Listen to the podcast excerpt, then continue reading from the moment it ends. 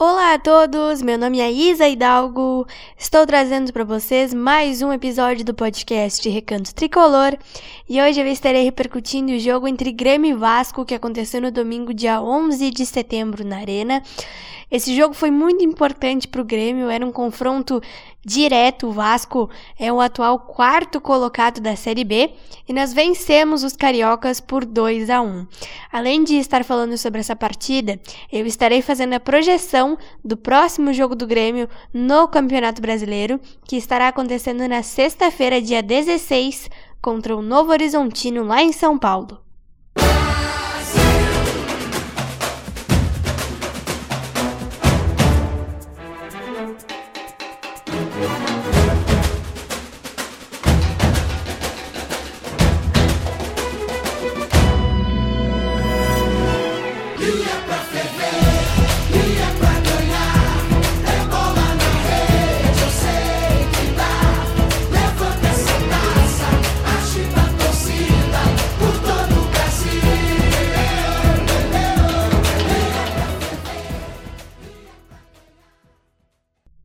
Bom, gente, vamos lá então começar nosso episódio de hoje falando desse jogo entre Grêmio e Vasco que aconteceu dia 11 de setembro na Arena.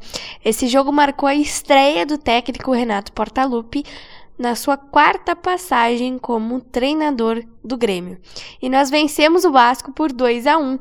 Os gols do Grêmio foram marcados pelo Bitelo. Esse lance foi um lance bastante esquisito eu estava lá na arena e a galera que estava lá, não só a galera que estava lá, mas todo mundo com certeza achou esse lance do primeiro gol do Grêmio bem esquisito. E o Tassiano fez o segundo gol para o tricolor, mas antes disso, aos 4 minutos, o Vasco já tinha feito 1 a 0.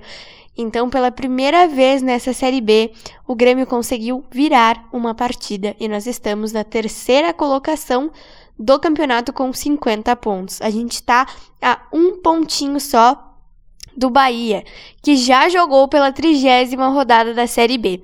A trigésima rodada começou na segunda-feira e o Bahia jogou contra o Sport Recife e perdeu o seu jogo por 1 a 0. E esse resultado, então, é muito bom para nós, porque se nós vencermos o nosso próximo jogo contra o Novo Horizontino na sexta-feira, nós passamos o Bahia e ficamos na segunda posição, evidentemente, né?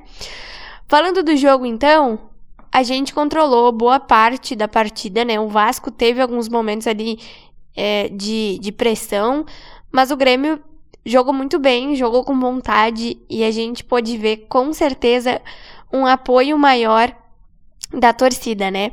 O Renato, na coletiva de apresentação, pediu isso, pediu para que a torcida abraçasse o time e um pedido do nosso ídolo é uma ordem, né? A gente apoiou muito, a torcida abraçou esse grupo e o Renato falou depois do jogo que a gente deu uma aula de incentivo e o grupo estava precisando. Então o time jogou com mais garra, com mais entrega, com mais vontade e nós conseguimos vencer o Vasco. Eu acho que o primeiro tempo foi melhor, até pelos gols, né?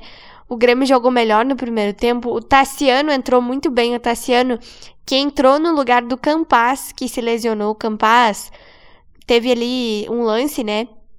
Que ele foi dar um pique e se machucou. Foi uma lesão bem séria.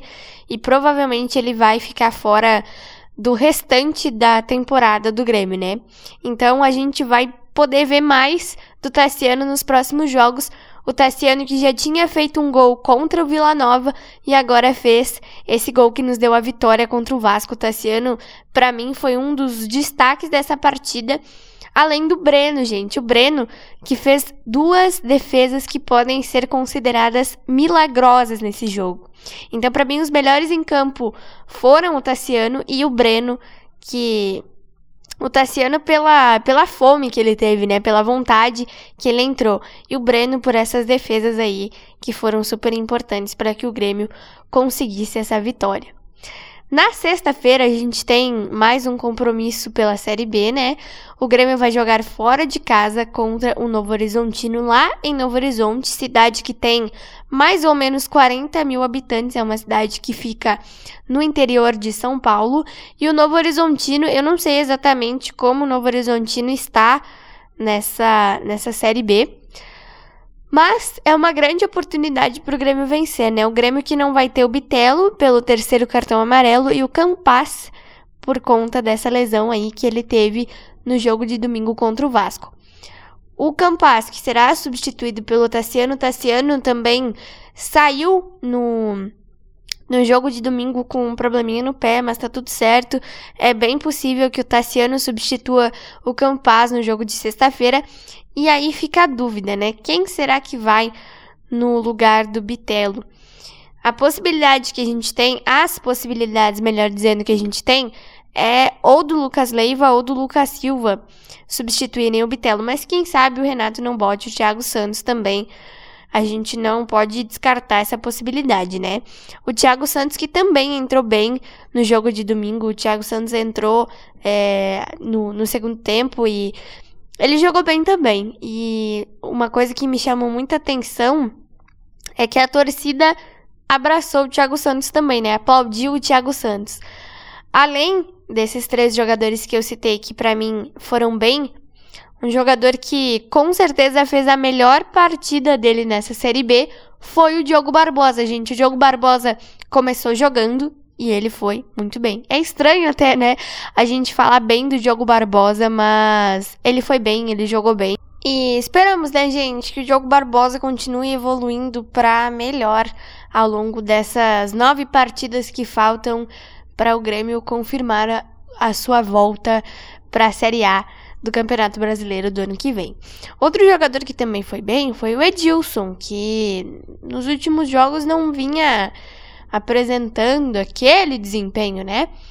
Mas no jogo de domingo eu achei que o Edilson foi bem, ele foi melhor, pelo menos, do que nas últimas partidas que ele tem jogado. Acho que a gente pode falar, na verdade, né, que é muito difícil de a gente dizer que um jogador do Grêmio fez uma má partida no jogo de domingo, porque o time tava com bastante entrega. A gente viu que nas últimas, se a gente for comparar, né, as últimas partidas com o Roger e essa de agora com o Renato, a gente viu que os jogadores entenderam o que o Renato queria, eles colocaram na cabeça o que o Renato pediu para eles, e é isso que todo torcedor quer. E o discurso do Renato também é algo que a gente pode falar que tem diferença, né? A gente pensa que o Renato falou na entrevista coletiva que o torcedor dá uma aula de incentivo, e aí a gente olha para trás, olha para as entrevistas do Roger e a gente pensa, o Roger reclamava da torcida, gente. O Roger dizia que a torcida deixava o time nervoso. O Roger dizia que um pai não podia levar um filho na arquibancada norte, que foi interditada por conta daquelas cenas de vandalismo. Foi interditada e depois foi reaberta, né?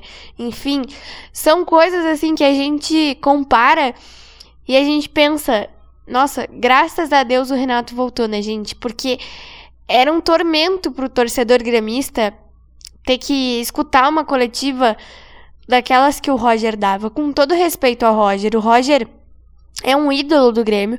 O Roger tem muita história como jogador, mas como treinador, as passagens dele não foram boas. E aí a gente pega a história do Renato como jogador e como treinador, gente. O Renato só foi campeão do mundo como jogador e campeão da Libertadores da América e chegou numa final de Mundial em 2017 como treinador do Grêmio. Então a gente olha e a gente, a gente vê o tamanho da grandeza que o Renato tem dentro desse clube. Então essa volta dele foi muito importante para que os jogadores também entendessem o tamanho do Grêmio. E a gente vê essas entrevistas e a gente fica feliz da vida, gente. Eu estava voltando para casa ouvindo o Renato e eu estava pensando, meu Deus, muito obrigada por ter feito com que o Renato voltasse e agora eu consigo escutar uma coletiva decente, gente. Graças a Deus, eu e vocês também, né? A gente consegue ter uma coletiva decente depois do jogo. Essa vitória foi muito importante para nós, nos colocou um pouquinho mais perto da, da Série A. Agora faltam nove jogos. Se a gente for pegar na projeção, a gente pode colocar aí que faltam dez pontos pro Grêmio subir. A gente agora tem o Novo Horizontino na sexta-feira fora e depois dia 20 a gente vai ter o Esporte Recife em casa dia 20, que é feriado de, do dia 20 de setembro, né? É feriado da, da Revolução Farroupilha. Então, é um jogo muito bom para o torcedor comparecer.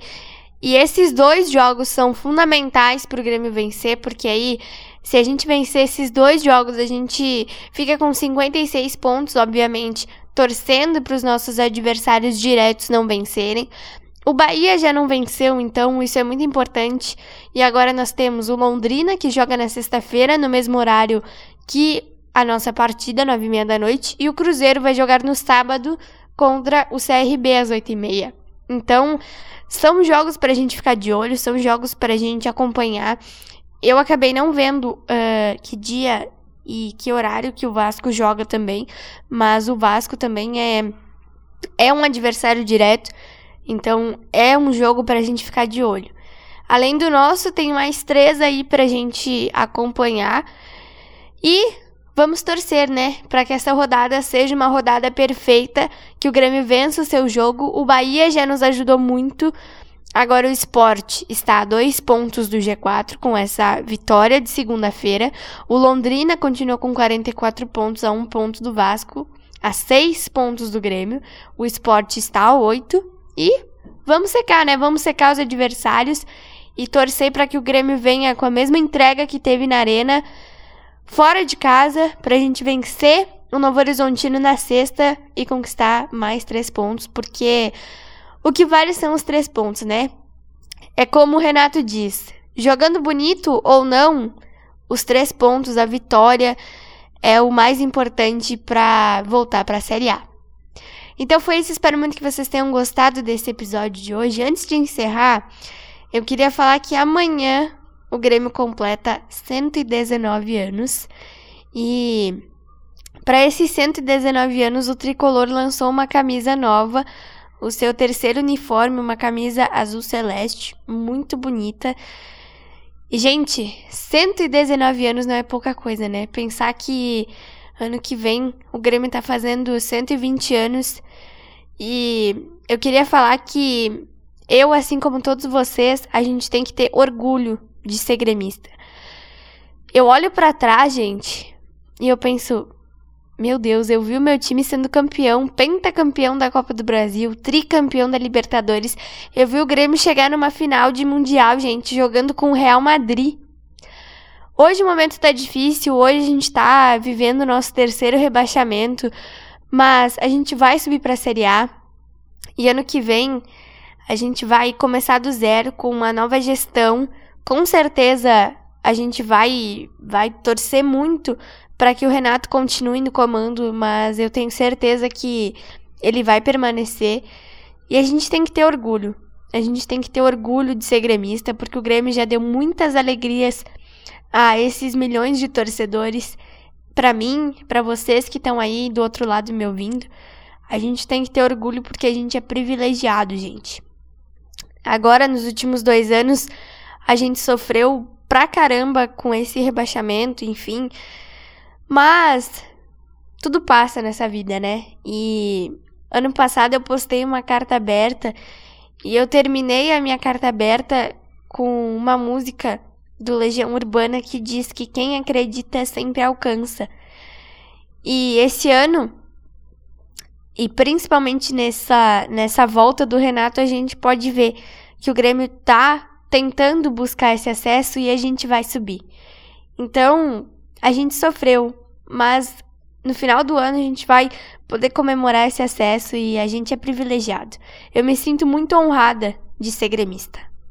Um beijo e um abraço para vocês e até o nosso próximo episódio. Já deixo aqui os meus parabéns antecipados aos 119 anos desse clube que eu amo tanto.